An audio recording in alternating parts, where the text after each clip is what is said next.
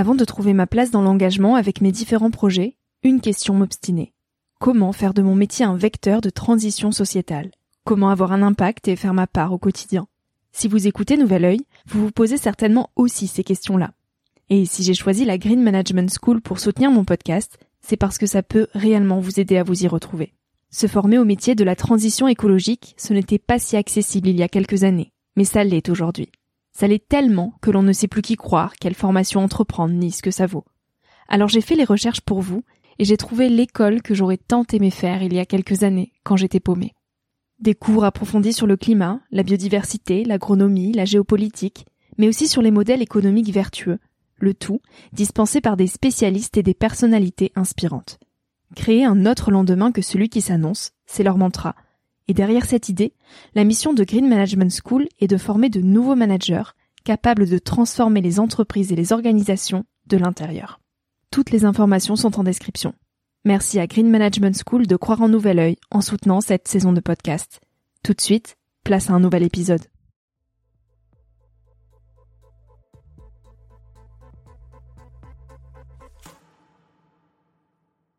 Pour clôturer l'été, je te partage un épisode du podcast 2030 Glorieuse. Julien Vidal interviewe Arthur Gosset, auteur et réalisateur du documentaire Rupture.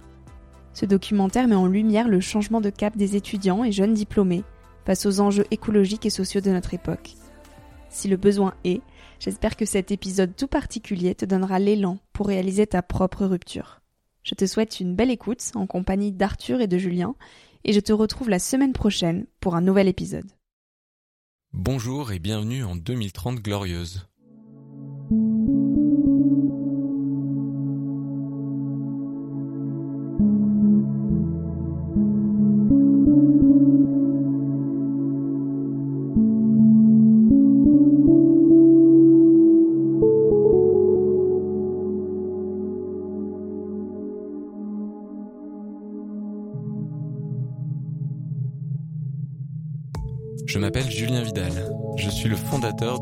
Ça commence par moi. À travers ce podcast, je pars à la rencontre des acteurs du monde de demain. Ils incarnent les utopies réalistes dont nous avons tant besoin. Ce sont des bâtisseurs, des idéalistes, des empêcheurs de tourner en rond, des personnes à l'écoute du vivant et d'eux-mêmes qui ont décidé de se mettre au service d'une cause qui les dépasse, celle de la création d'une société plus égalitaire, plus durable et plus heureuse. Ils sont des milliers en France à agir concrètement pour montrer que l'action est le meilleur remède contre le fatalisme et que si nous agissons avec ambition et amour, la décennie des 2030 glorieuses est à portée de main.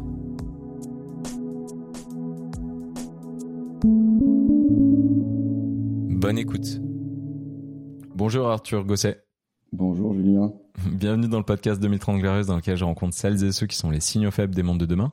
Je tiens forcément avant tout à remercier la NEF qui est le partenaire de ce podcast. La NEF, c'est une coopérative bancaire citoyenne qui soutient depuis plus de 30 ans les porteurs de projets socio-écologiques et culturels.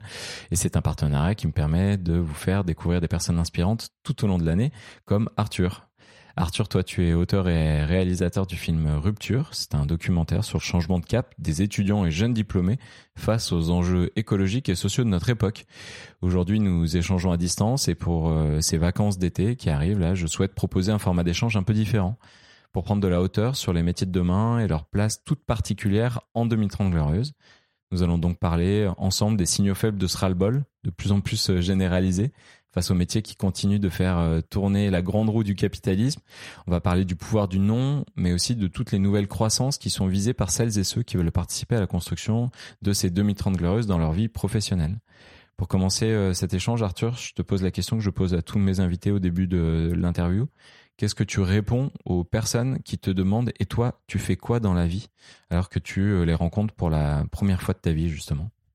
Bah, Merci déjà Julien de me donner la parole. Euh, c'est une question compliquée. Souvent, je dis ma vie est, très compliquée. Euh, je suis. Euh, qu'est-ce que je fais dans la vie En fait, je, je, donne, je mets toute mon énergie déjà au, à, la, à, la, transition justement, à tenter de, au maximum de contribuer au bien commun.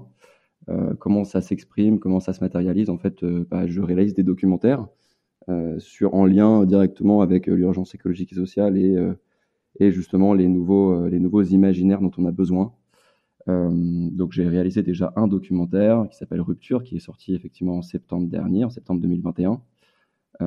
et puis en parallèle de ça, bah, j'ai quelques autres activités je suis un petit peu bah, mon, mon, cours et, et, mes envies tout en trouvant l'équilibre financier.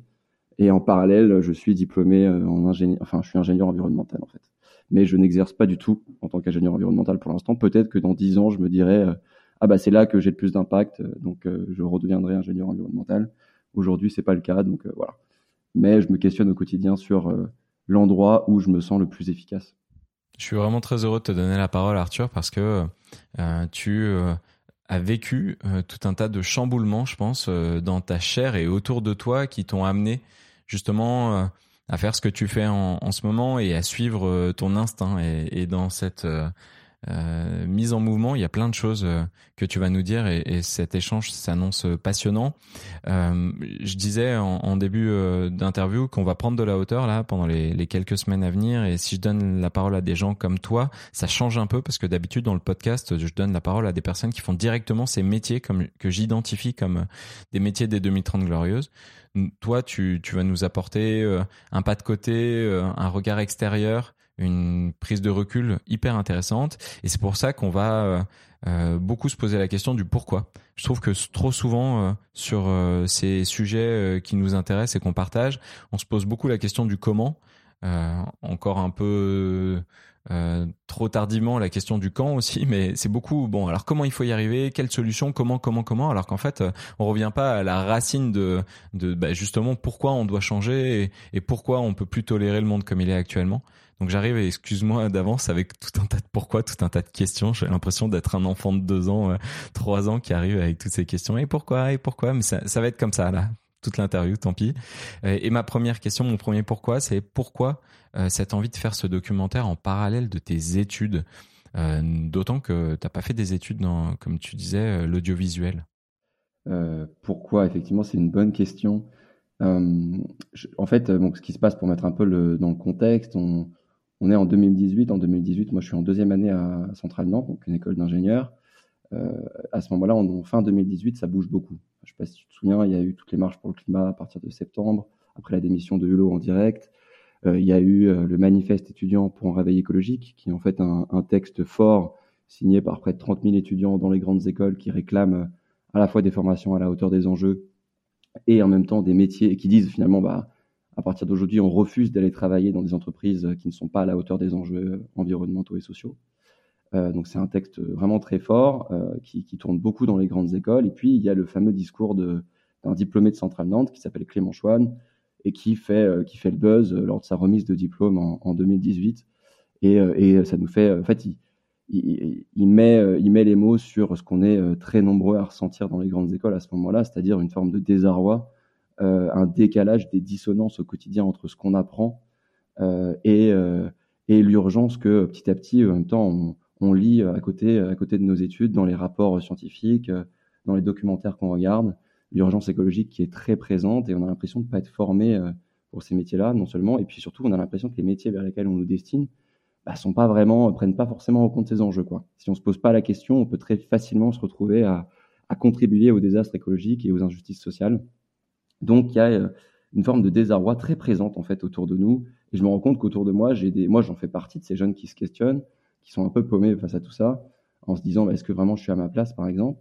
Et puis autour de moi, j'ai des, des, copains, des amis dans différentes écoles, pas que des écoles d'ingé, qui eux-mêmes, elles-mêmes se posent des questions euh, et qui expérimentent des choses. Et notamment une amie, une très bonne amie de Centrale Nantes, euh, avec qui on était engagés tous les deux dans l'associatif euh, à Centrale et qui décide de s'engager en deuxième année, faire son stage dans une association qui s'appelle La Bascule, euh, plutôt que d'aller travailler dans une grande entreprise.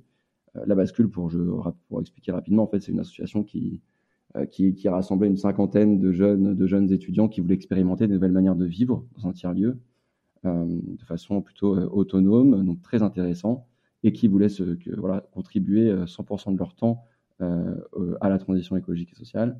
Et, et, en fait, quand elle fait ce choix de s'engager dans l'associatif, son père décide d'arrêter de, lui parler, parce que pour lui, c'est un échec. Euh, donc là, je me dis, ah ouais, en fait, euh, les choix qu'on est amené à faire euh, peuvent, peuvent être complètement incompris et euh, mener à des ruptures euh, sociétales quand même assez fortes. y compris moi, je voyais que mes parents avaient un peu de mal à comprendre parfois mes, mes, choix et mes points de vue. Donc, je ressens le besoin, au fond, de, de, bah, de, suivre six, six amis qui, qui sont entrés en rupture, qui rentrent en rupture, pour tenter d'expliquer pourquoi, justement, et c'est super intéressant que tu décides de tourner vers le pourquoi, pourquoi on est amené à faire ces choix euh, et, dans, et de quelle manière ça se matérialise, en fait. Est-ce que tu ressentais aussi le fait que euh, euh, ces signaux faibles hein, de, de, de, ces, de ces affirmations des étudiants qui disaient très fort, tout haut, ben voilà, les études qu'on mène, euh, les emplois auxquels on est destiné euh, ne sont pas à la hauteur des enjeux de notre siècle. Est-ce que tu sentais que ces discours ils s'étaient pas pris euh, au sérieux? Est-ce que c'est vrai que avec un peu de recul, tu disais que ça c'était en 2018, on est en 2022. J'ai l'impression que c'est à peine maintenant qu'on se dit non mais quand même il y a beaucoup trop d'étudiants qui nous disent ça, il va falloir un peu l'écouter et à la fois euh, j'entends encore beaucoup euh, du côté des journalistes, des experts, mais aussi sur des réseaux sociaux euh, plus ou moins profonds, hein, notamment sur LinkedIn. Je vois encore pas mal de gens qui dénigrent ces postures des étudiants comme des caprices, une incompréhension des enjeux, de leur capacité à vraiment changer. Est-ce que tu aurais tendance à dire que tu voulais faire ce porte-voix-là parce que tu avais l'impression que ces messages n'étaient pas pris au sérieux? Oui, complètement. Je, je, enfin, en 2018, euh, pour le coup, ça fait quand même pas mal de buzz. On commence à en parler pas mal, notamment parce qu'il y a le manifeste étudiant, qu'il y a le discours de Clément Chouane. Euh, donc il y a, euh, donc ça, voilà, et c'est pour la première fois d'ailleurs hein, qu'on en parle autant. ça vient sur le devant de la scène pendant quelques mois. Dans les écoles, notamment, ils se rendent compte qu'il y a une lame de fond. Donc tu, tu on t'en parle avec les grandes écoles, en école d'ingénieur, en école de commerce. C'est vraiment à partir de 2019 euh, qu'elles ont commencé à à notamment créer des postes euh, à temps plein, euh, juste uniquement dédiés aux questions des DRS, donc développement durable et responsabilité sociétale, c'est comme ça que ça s'appelle dans ces écoles, euh, qu'ils ont commencé à créer des groupes de travail en rassemblant des étudiants, des, permanents, des staffs pour réfléchir à la transformation des cursus. Donc la, question dans les écoles est prise au sérieux, je pense, en tout cas commence à être prise au sérieux en 2018. Euh, maintenant, c'est vrai que dans la société civile, pas du tout de manière générale, pas du tout. Et encore aujourd'hui, pas du tout. Euh, j'ai l'impression. On est en 2022, les discours ont quand même bien évolué parce qu'en 2018, euh, Clément Joanne, quand il fait son discours, il dit euh, je doute et je m'écarte.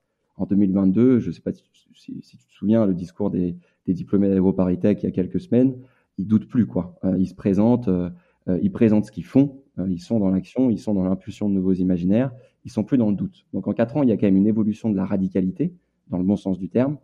Euh, mais c'est pas pour autant qu'on n'a pas eu autant de réactions vives effectivement sur les réseaux sociaux et dans la presse, notamment après le discours d'AgroParisTech euh, et cet appel à bifurquer. Euh, voilà, c'était moi ça m'a un peu ça m'a un peu saoulé parce que c'était tout blanc tout noir quoi. C'était soit ah oui ils sont c'est des gros lâches, il faut absolument pas pas quitter le système. ils ont été formés pour aller dans le système et le transformer de l'intérieur. Soit au contraire non il faut absolument pas travailler dans le système, il faut en sortir et en réalité, quand on regarde le mouvement de plus, enfin, un peu plus en profondeur, et, et, euh, et, et d'ailleurs, les, les, les, quelques personnes qui s'intéressent à cette, à cette question-là, notamment Marine Miller, la journaliste euh, du Monde, qui a écrit un livre là-dessus, qui s'appelle La Révolte, en fait, tous te diront que c'est un mouvement beaucoup plus, beaucoup plus complexe. Nous, depuis septembre, ce qu'on voit, depuis, on a fait à peu près 150 projections depuis septembre, on a rencontré 25 000 étudiants.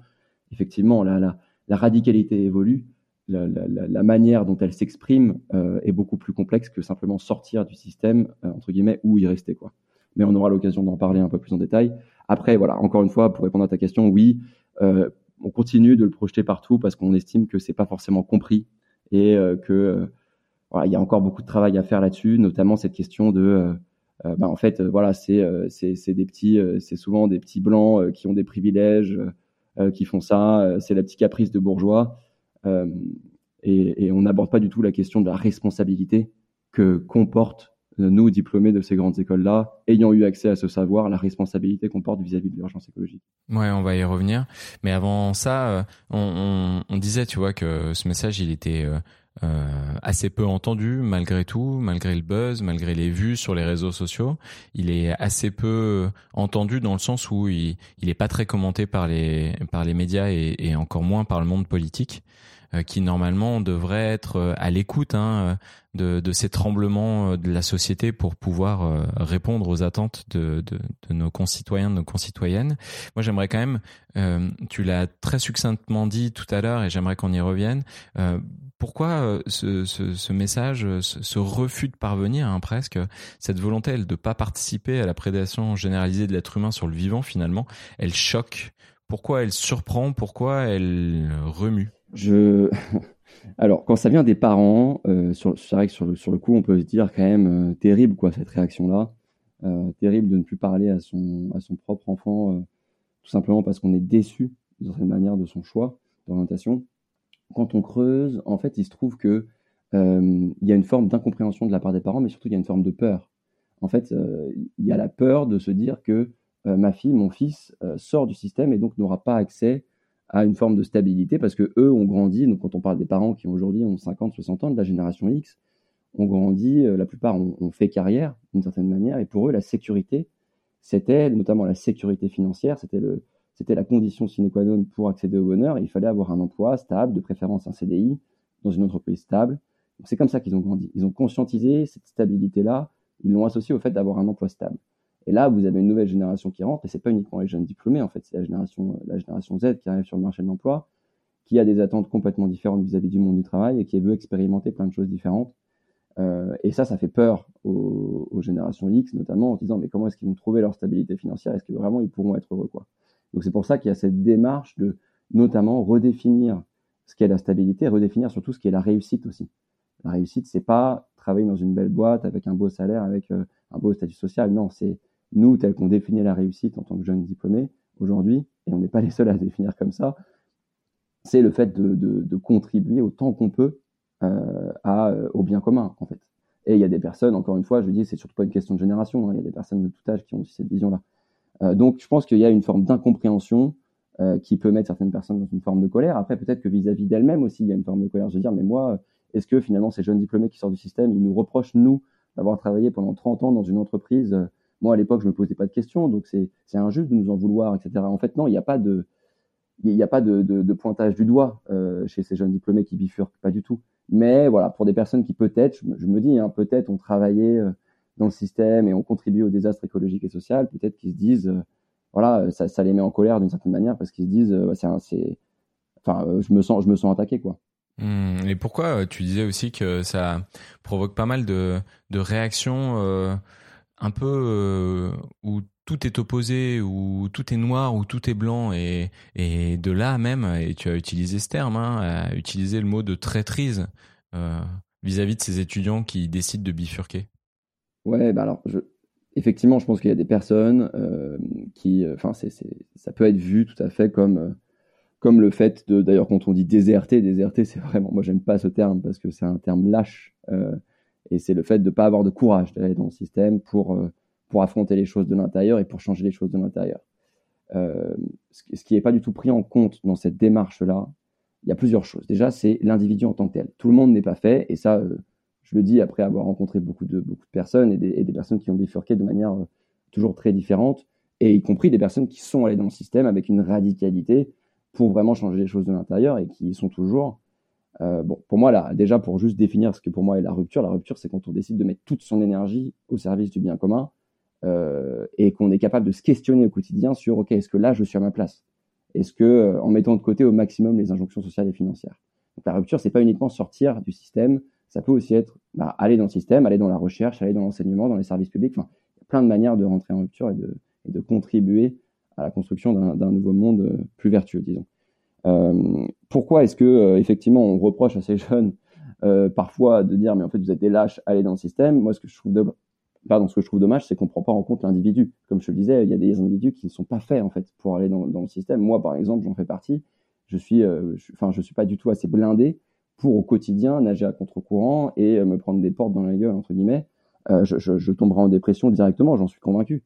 en revanche, je suis plus doué pour euh, peut-être impulser des nouveaux imaginaires, justement, mettre en avant ces nouvelles manières de faire euh, par le biais de documentaires, par exemple. Donc, du coup, je pense que c'est important de prendre en compte déjà que tout le monde n'est pas fait pour aller dans le système et, de, aussi euh, valoriser et respecter ceux qui décident de sortir un peu du système pour impulser des nouvelles manières de faire. Après, moi, ce qui me dérange, c'est quand j'entends des personnes me dire, mais ceux qui sortent du système n'ont pas d'impact. C'est faux pour deux raisons. C'est faux parce que non seulement aujourd'hui, dans le système capitaliste tel qu'il est fait, il y a beaucoup de projets vertueux qui ne trouvent pas leur équilibre financier parce que le, système capitaliste ne leur permet pas. Je vais prendre l'exemple juste du maraîchage. Vous avez des maraîchers qui, contribuent à faire vivre tout un village et qui financièrement galèrent, quoi. Et c'est hyper injuste. À côté de ça, euh, des, personnes qui peut-être vont travailler dans la finance euh, à financer des, projets à fort impact carbone et qui vont gagner 100 cas par an. Donc, euh, il y a une forme d'injustice par rapport à ça.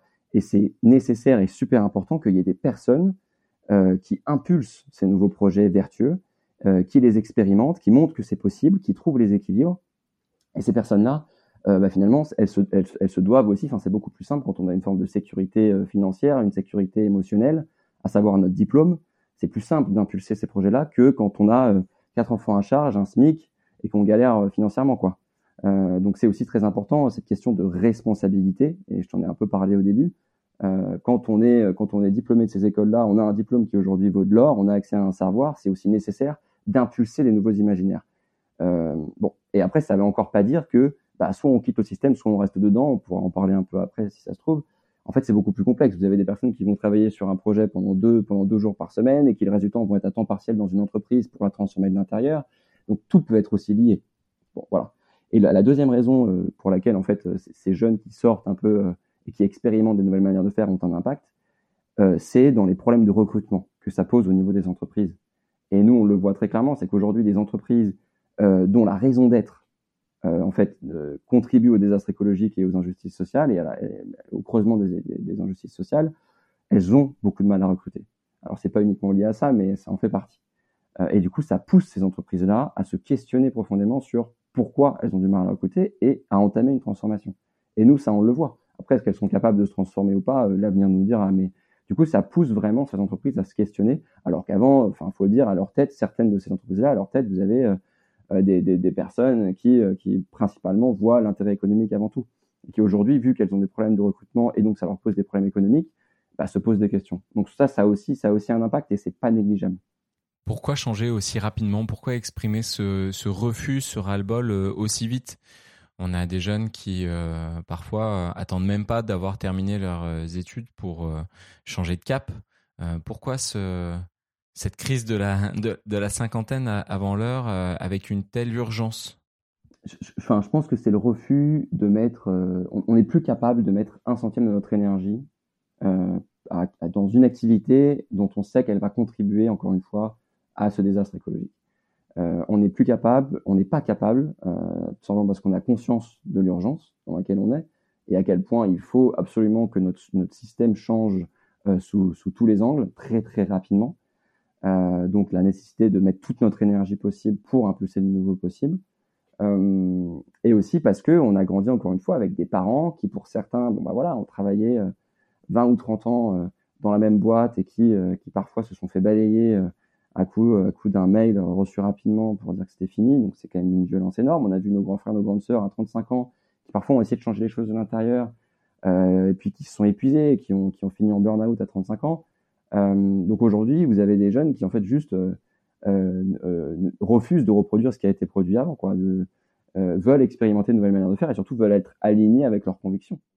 Ouais, c'est à la fois donc l'urgence écologique là qui est plus présente que jamais, mais j'entends aussi dans ce que tu me dis que euh, la promesse euh, euh, de la carrière linéaire dans une entreprise dont on n'était qu'un rouage parce que bah voilà il faut vivre pour travailler.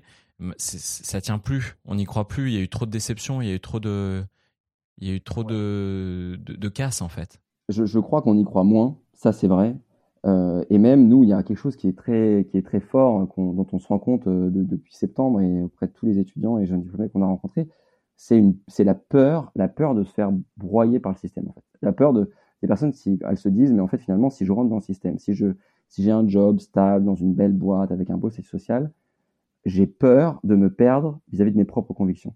Et euh, parce que, bah voilà, parce que je vais être valorisé socialement par mes proches, par mes parents, par mes grands-parents, parce que j'aurai un salaire confortable, que du coup, je vais, je vais, bon bah voilà, je vais emprunter, euh, je vais pouvoir acheter ma petit, mon petit pavillon, puis je vais plus vraiment me poser de questions vis-à-vis de, vis-à-vis de l'urgence. et c'est une peur assez nouvelle quand même, cette peur de se faire broyer et happer par le système. moi, je pense que c'est une peur qui est très rassurante, et c'est ce que je, c'est ce que je dis, c'est ce que je dis à ces jeunes diplômés qui se posent des questions. C'est rassurant de d'avoir peur parce que ça veut dire que vous posez des questions au quotidien sur sur votre place dans la société. Donc c'est plutôt rassurant. Et, euh, et, nous, on le voit, des personnes qui vont travailler dans le système et qui arrivent avec cette radicalité-là, euh, elles n'auront aucun, aucune hésitation euh, à démissionner le jour où elles, se, elles ne sont plus du tout en, en accord avec leurs convictions, quoi, où leur activité n'est plus, plus en accord avec leurs convictions.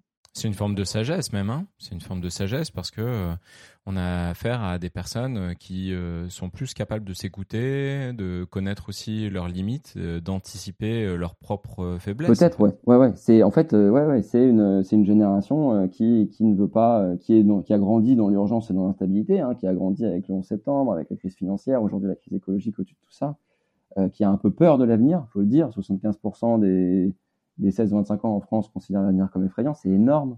Euh, donc cette peur-là aussi. C'est quoi la source de ce chiffre, Arthur Pardon? C'est euh, The Lancet Planetary Health. Voilà. Et c'est une étude qui a été faite en 2021, qui est parue, je crois, en septembre ou en octobre 2021, et qui révèle, c'est une étude qui a été faite auprès de 10 pays du Nord comme du Sud, euh, chez les 16-25 ans, et qui révèle en fait que qu'on est qu'on est une génération très éco-anxieuse, éco-anxieuse, c'est-à-dire qui a peur de qui a peur de l'avenir d'un point de vue écologique et, euh, et c'est pas du tout lié au fait d'être dans un pays riche. Euh, vous avez 92% des, des, Philippins de 16-25 ans qui souffrent d'éco-anxiété, c'est énorme.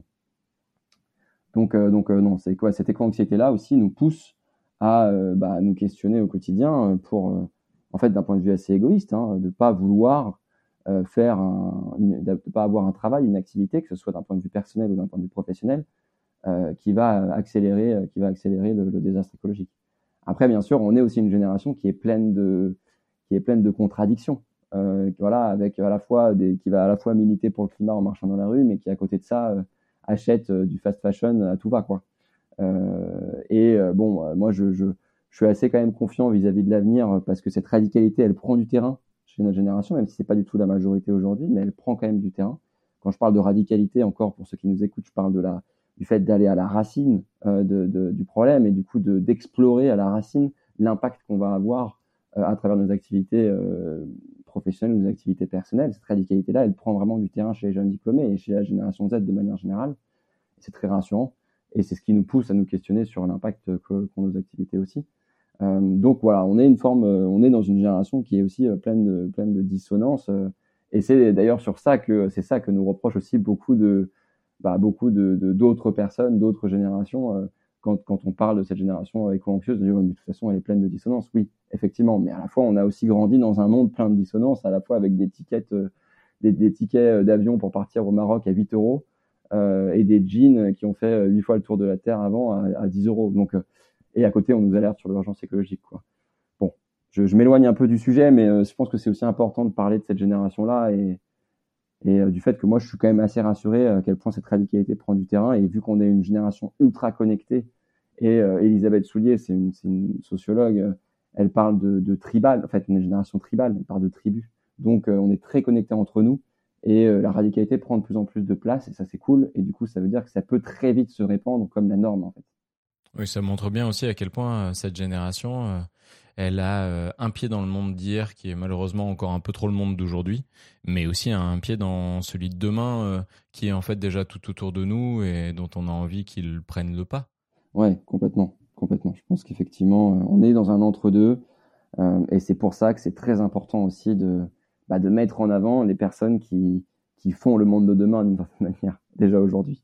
Tu euh, as commencé à aborder ce, sujet et j'aimerais qu'on y revienne. Moi, la question que je voulais te poser là, c'est pourquoi le nom euh, qu'on entend proposer, euh, prononcé par ces jeunes, hein, notamment lors de des remises de diplômes successives là, qui commencent à, faire de plus en plus parler. Pourquoi ce nom?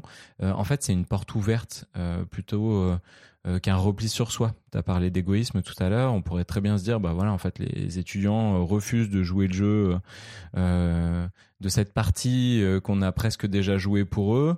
Euh, et ils pourraient euh, du coup se dire bon bah en fait je vais accumuler le maximum d'argent en anticipant les coups durs ou je vais m'inscrire à tous les stages de survivalisme pour pouvoir préparer les catastrophes à venir. Alors qu'en fait c'est pas du tout ça. C'est même l'inverse. C'est un non pour en fait laisser la place à, à plein de oui Ouais, tout à fait. C'est ça qui est beau, c'est et c'est ce que j'ai aussi voulu mettre en avant par dans, dans, dans, le film Rupture, c'est vraiment, en fait, euh, on est une génération qui, quand je parlais, c'est pas de l'égoïsme effectivement, mais c'est le fait d'être aligné avec soi-même euh, et qui va, face à cette éco-anxiété aussi, vouloir trouver du plaisir dans son engagement.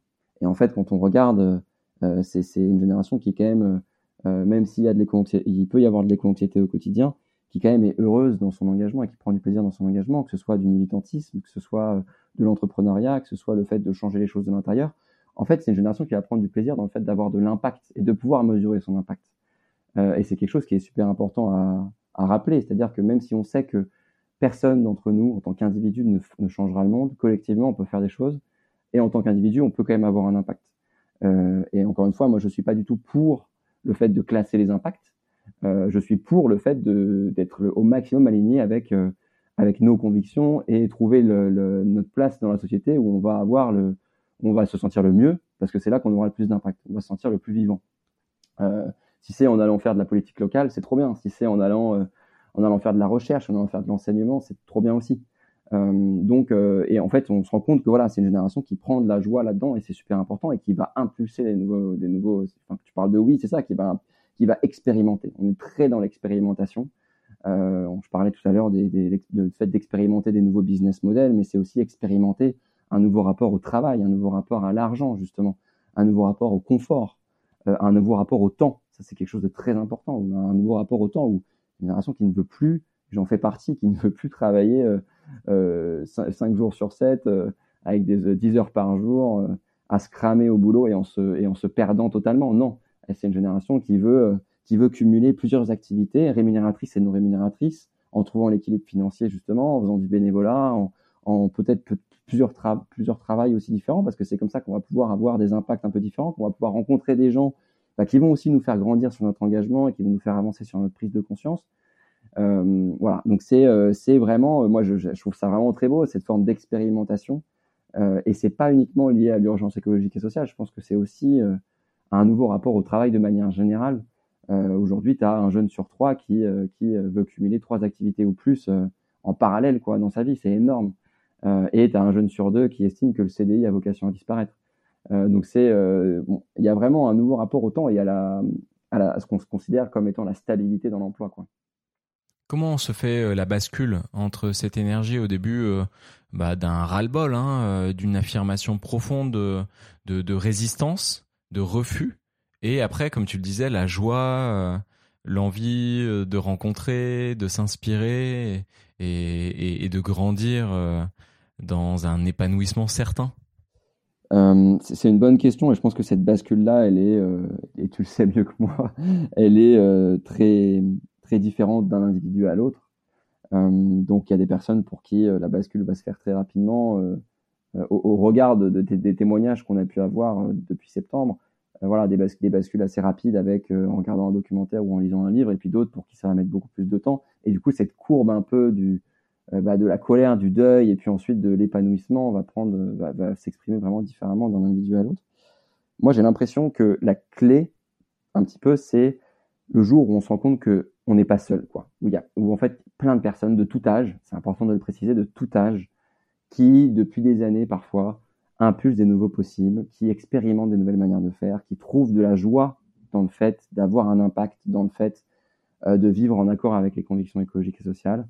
Euh, et du coup, on oublie un petit peu cette urgence dans laquelle on est pour faire, pour être dans l'action, avec euh, des personnes fabuleuses. Et c'est pas des personnes qui vont forcément le crier haut et fort, quoi. Moi, on s'est installé à Rennes il y a six mois et on a rencontré une dizaine de personnes, une dizaine d'amis, pour qui c'est juste normal en fait d'avoir un travail qui fait sens et qui contribue à quelque chose de bien, qui sont dans le social ou qui sont dans ou qui sont dans la technique, mais d'un point de vue d'un point de vue écologiquement viable et c'est beau quoi, et qui sont pas le crier haut et. Et, du coup, rien que moi auprès de ces personnes-là, je me sens vraiment bien. Ça me donne énormément d'énergie. Je me sens bien auprès de ces personnes-là, beaucoup beaucoup mieux qu'auprès de personnes qui sont dans une forme de déni et qui vont me rappeler mon éco-anxiété au quotidien, même si quand bien même j'estime que c'est très important de faire des ponts et d'aller les chercher. Mais il faut aussi penser à soi et, trouver, et c'est très important de trouver de la joie, et on peut trouver de la joie dans, son engagement et dans son, travail, parce qu'on a l'impression de contribuer à quelque chose, quoi qu'il en soit. J'ai l'impression que c'est euh, il y a une vraie différence générationnelle sur ce sujet du rapport à la joie. Là où euh, depuis euh, là maintenant une dizaine, quinzaine d'années, je gravite pas mal dans les milieux militants engagés, les ONG et, sur sur différents sujets. Je, je vois que les générations précédentes, elles ont un peu érigé comme une forme absolue de, résistance, la révolution violente, euh, désobéissante, avec euh, cette colère, cette opposition, euh, qui en général est un peu la, la version ultime de, de l'engagement, là où j'ai l'impression que les générations d'après, les générations actuelles, elles, elles arrivent beaucoup plus vite à arriver sur bah, sur cette joie justement, sur sur cette envie de remplir leur vie, sur cette envie de de, créer du lien, de se sentir profondément vivant par euh, par ce qui nous ce qui nous fait du bien, euh, sans que ça soit futile à la fois. Est-ce que tu partages cette euh, cette interprétation et est-ce que tu saurais l'expliquer? Peut-être. je, je pense que je connais beaucoup moins les milieux militants que toi. En tout cas, ça fait moins longtemps que j'y suis. Tu vois, ça doit faire ouais entre 5 et 7 ans que j'en côtoie et et c'est vrai que moi, je suis toujours euh, marqué d'aller, notamment quand tu vas dans, chez Extinction Rebellion, quand ils font des blocages. Il y a, en fait, il y a de la joie dans les blocages. Quoi. Il, y a, euh, il, y a, il y a plein d'AG, il y a plein de moments forts, il y a des moments émotionnels très forts aussi. Euh, il y a une forme de collectif assez dingue, de, je sais pas, ouais, d'émulation assez dingue. Je sais pas ce que c'était il y a 40 ans, là pour le coup.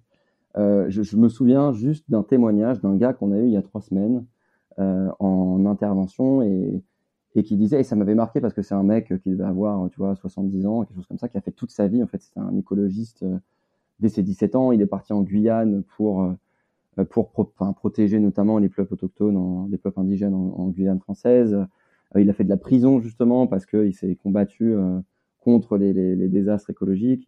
et du coup, il a été arrêté par les autorités en Amérique du Sud. Enfin, et, et toute sa vie, il a lutté. Il a été dans la lutte toute sa vie. Et, euh, et on parlait d'éco-anxiété. Et, et, le mec là prend la parole après qu'il ait témoigné.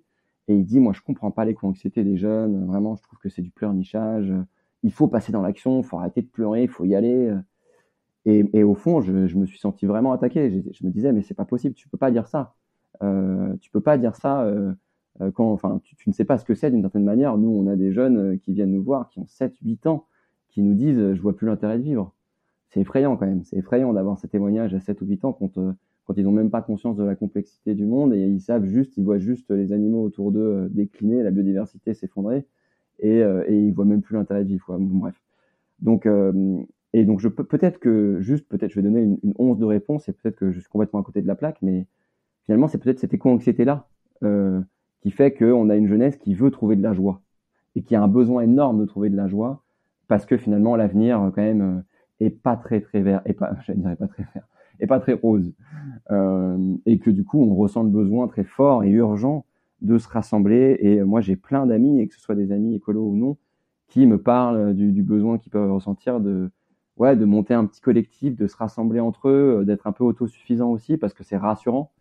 Euh, donc, euh, donc c'est peut-être ça finalement, c'est peut-être cette, cette éco-anxiété, enfin, ce, ce, ouais, ce, rapport au, euh, à l'avenir qui est quand même assez effrayant, qui fait qu'on a, on ressent le besoin de trouver de la joie au quotidien. Peut-être, je sais pas. Hmm. Et pourtant, tu dis euh, que face à cet avenir assez effrayant, là où plein de gens euh, auraient démissionné, auraient abandonné, auraient renoncé, euh, bah toi, le propos que tu as avec Rupture, c'est que justement, il euh, y, a encore plein de raisons de se battre, il y a encore plein de raisons d'y croire.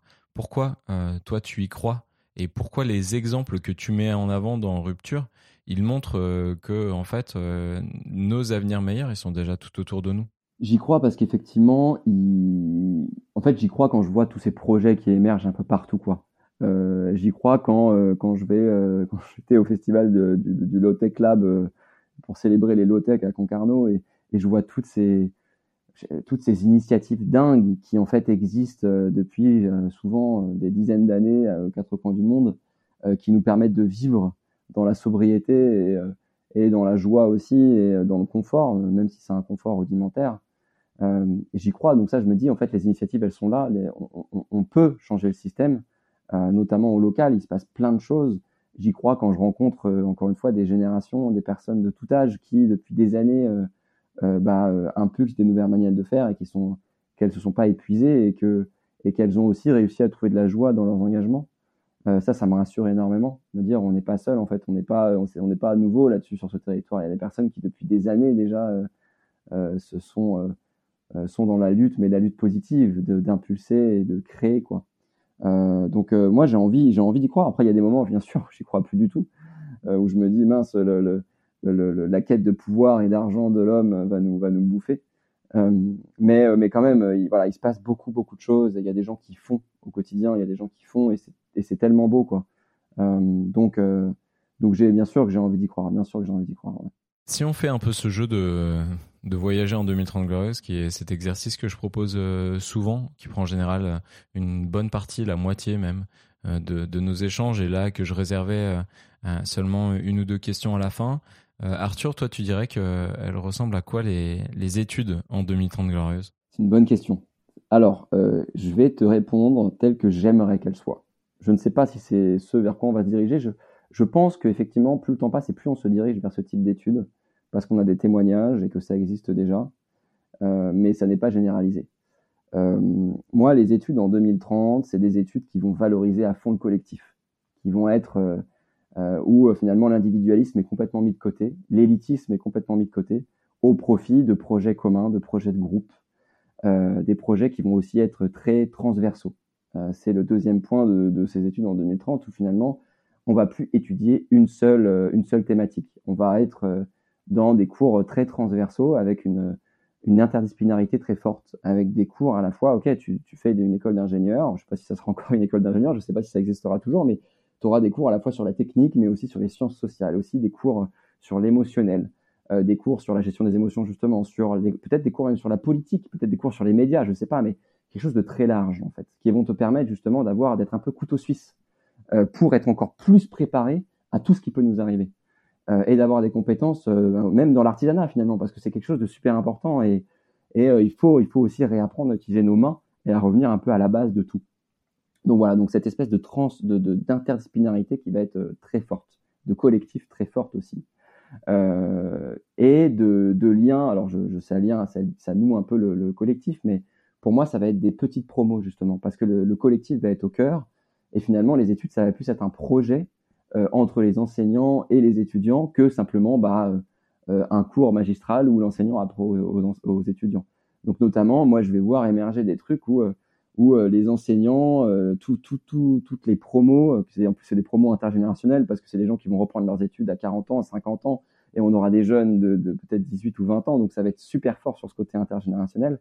Euh, ils vont partir comme ça euh, quelques week-ends dans l'année pour aller faire des randos et créer du lien euh, en montagne, quoi. Euh, et justement réapprendre un peu les bases. Peut-être que ça pourra l'occasion justement de revenir un peu à, l'artisanat, etc. Enfin, voilà. Donc il y aura ces moments, ces temps forts aussi. Euh, donc j'ai parlé du collectif, j'ai parlé de l'interdisciplinarité, euh, et je, pense, alors c'est bien sûr lié aux deux premiers, il y aura une, il y aura une grande place dans l'émotion et dans le fait de prendre soin, prendre soin des autres aussi. j'ai parlé de la gestion des émotions, mais c'est quelque chose de super important, quoi. Et en fait, aujourd'hui, c'est un peu ce qui est fait au sein des promos, un peu à l'arrache comme on peut, essayer de créer du lien, d'en parler.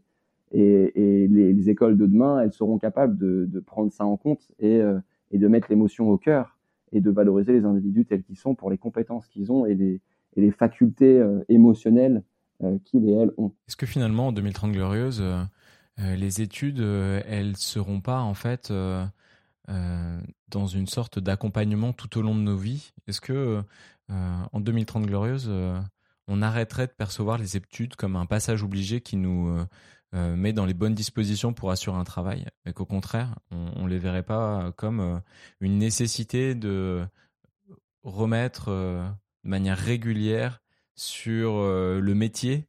Euh, bah nos, connaissances, euh, tu disais, nos émotions, euh, de manière à toujours évoluer dans un monde qui va lui être de plus en plus changeant Ouais, j'espère tellement. J'espère tellement effectivement que là, là où c'est compliqué aujourd'hui, c'est qu'on a, on a, comme je te le disais encore une fois, je reviens à cette cette éco-anxiété au quotidien, cette jeunesse qui arrive et qui en fait à qui on impose de rester 8 heures par jour derrière un bureau à écouter un prof. Euh, et en fait, c'est une jeunesse qui a besoin de faire, qui a besoin de faire, qui a besoin d'être dans l'action pour contribuer justement, euh, pour avoir un impact en fait dans ce monde. Et j'ai suivi un jeune dans le film qui s'appelle Melvin, qui euh, qui a tout à fait la tête sur les épaules, qui est un, jeune brillant et qui a décidé d'arrêter ses études après le bac, qui a juste passé le bac, parce qu'il n'en pouvait plus de rester derrière un bureau et de les bras croisés qu'il avait besoin de faire, il avait besoin d'expérimenter, donc il a décidé de s'auto-former pendant quatre ans, mais une auto-formation du faire. Donc euh, euh, voilà, il a fait ce qu'on appelle du woofing. Le woofing, c'est le fait de partir, de faire du bénévolat dans des fermes maraîchères. Euh, il s'est auto-formé aussi en éco-construction, en allant faire aussi bah, des, stages de bénévolat pour, pour construire des maisons autonomes et des maisons et des habitats légers. Euh, et, il est dans, il apprend en même temps qu'il fait quoi. Et c'est vrai que moi, j'espère tellement qu'en 2030 glorieuse, on aura un enseignement, comme tu dis, qui euh, sera tout au long de la vie, où à la fois on fera et à la fois on apprendra aux côtés de personnes qui peut-être sauront plus, mais tout en faisant. Euh, c'est un peu une nouvelle manière d'apprendre pour justement, bah, dès son plus jeune âge, apporter, parce que je pense que n'importe quel individu, à n'importe quel âge, peut apporter quelque chose à la société. Et, euh, et je pense que c'est très important de le valoriser plutôt que de se dire, bah voilà, euh, on va vous mettre 20 ans, parfois 30 ans derrière les, derrière les bancs de l'école. Peut-être qu'on pourrait trouver un équilibre effectivement entre agir et apprendre. Ouais, c'est absolument passionnant. Ça, moi, me donne envie euh, en sachant à quel point, euh, pour moi, les études, ça a été euh, un long chemin de croix et que c'est finalement la dernière année de mes études que je me suis senti à ma place et, et enfin heureux d'être là et, de me dire que il m'a fallu autant de temps pour ressentir ce sentiment, pour avoir ce sentiment et que même parfois ce sentiment d'accomplissement, il est refusé, il, est absent de, cette première euh, partie de la vie de tellement de gens, ça me rend fou, ça me rend vraiment fou. Euh, Arthur, là, de, tout ce qu'on a dit, euh, et là, en l'occurrence, de, ta belle vision de, à quoi pourraient ressembler les, études en 2030 glorieuses, qu'est-ce que tu as envie de conseiller pour les personnes qui nous écoutent pour la faire advenir, cette vision Comment elle pourrait se mettre tout de suite dans l'action pour que on, ait des études autrement plus épanouissantes euh, bah, dès aujourd'hui en fait? Euh, Eh ben, ouais, je, je, je, pense que le conseil que je donnerais, c'est un peu un conseil bateau, mais c'est euh, questionnez-vous sans cesse au quotidien sur, bah, encore une fois, qu'est-ce que qu'est-ce que vous voulez faire, à quoi est-ce que vous voulez participer dans ce monde, et surtout qu'est-ce qui vous anime, qu'est-ce qui vous rend vivant, et, voilà, qu'est-ce que, de, enfin, de quoi est-ce que vous avez besoin pour être heureux, quoi? c'est un peu bateau, mais je pense que c'est très important en, essayant au maximum de mettre de côté les injonctions sociales et financières qu'on peut avoir dans ce monde euh, et se dire au fond mais vraiment qu'est-ce qui nous anime quoi?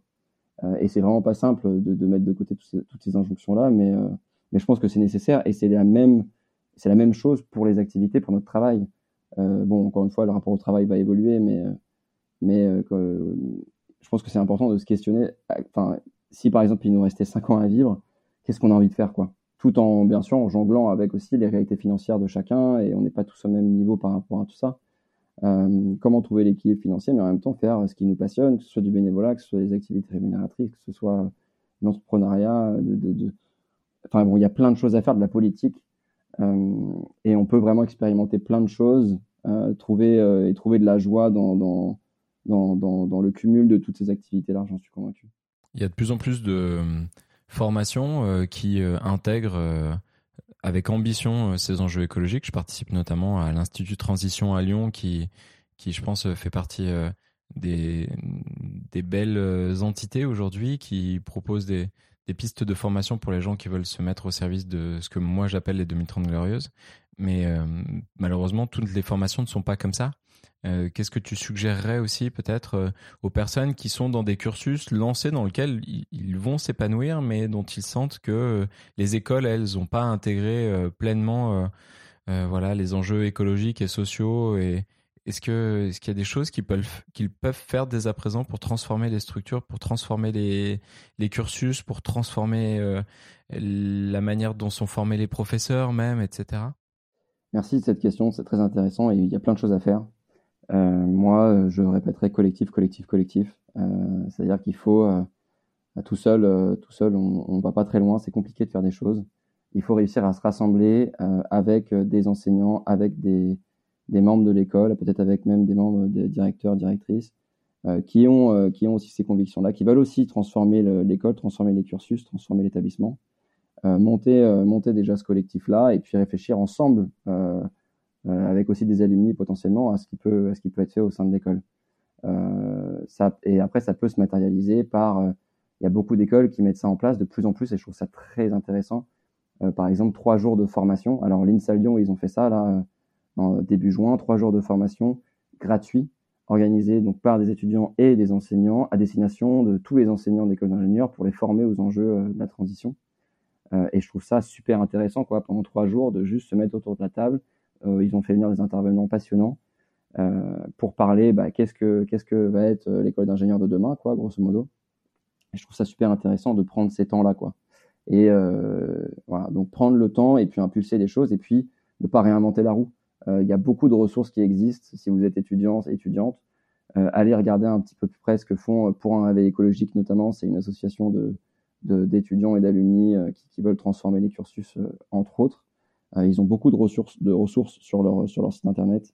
Euh, il y a d'autres associations comme Together for Earth, comme le RESES, le, réseau étudiant pour une société écologique et solidaire qui fait beaucoup de choses. Voilà, donc se rapprocher aussi, aussi de ces structures-là qui sont dans d'autres établissements, dans d'autres cursus, qui ont déjà fait des choses dans leurs écoles pour, euh, bah, pour accélérer la transformation. Quoi. Ouais, et euh, pour toutes les personnes qui nous écoutent, pour euh, aller un peu dans le sens de, de ce qu'on disait tout à l'heure sur la formation en continu, alors il y a forcément ton documentaire Rupture avec un S disponible qui est actuellement disponible sur Spicy, mais si je dis pas de bêtises, il va bientôt arriver sur Imago. mais est-ce que tu as d'autres ressources que tu nous recommanderais particulièrement là pour continuer à creuser cette question de, de l'emploi de demain et des études de demain? Merci. Ouais, euh, Rupture sera, euh, sera euh, un jour ou l'autre, bien sûr, en libre accès. C'est très important, je pense, d'ici la, fin, d'ici la fin 2022. on se laisse encore un peu de temps pour essayer de, convaincre une chaîne, tout simplement pour diffuser sur une chaîne, pour essayer de toucher encore plus de monde. D'autres ressources. Alors moi, je, ne lis pas beaucoup. je lis, je pense, deux livres par an. Mais il y a quand même un livre que je conseille, qui est vraiment, qui moi m'a pris au trip, et qui est surtout trouve, vraiment met le doigt sur euh, ce que je ressens en tant que, que jeune de 25 ans en France aujourd'hui. Et, euh, et ça s'appelle Va te faire vivre. Voilà, ça a été écrit par, par trois potes qui s'appellent euh, qui s'appellent Mao, Mao, Matt et, et la dernière, Justine, pardon. J'ai toujours du mal à retenir leurs trois prénoms. ces trois potes, voilà, ils, ils ont décidé de faire un, ce qu'ils appellent un plan A3. Et, et, euh, et Va te faire vivre, c'est vraiment un super livre pour euh, bah, justement pour trouver de la joie, notamment dans sa vie. Euh, par rapport aux emplois de, de demain, euh, moi j'ai pas de j'ai pas de, de, de clés par rapport à tout ça, j'ai pas beaucoup de ressources, mais justement dans Va te faire vivre, tu as plein plein de ressources. je crois que chaque page, tu as au moins un documentaire ou un livre qui est cité, qui est super intéressant. Donc je ne peux que qu'encourager tout le monde à, aller voir. Et puis il y avait euh, une des personnes que tu as suivies, hein, si je dis pas de bêtises, Maxime. Oui, Basculon, bien sûr. Oh là là, la honte, je le dis même pas.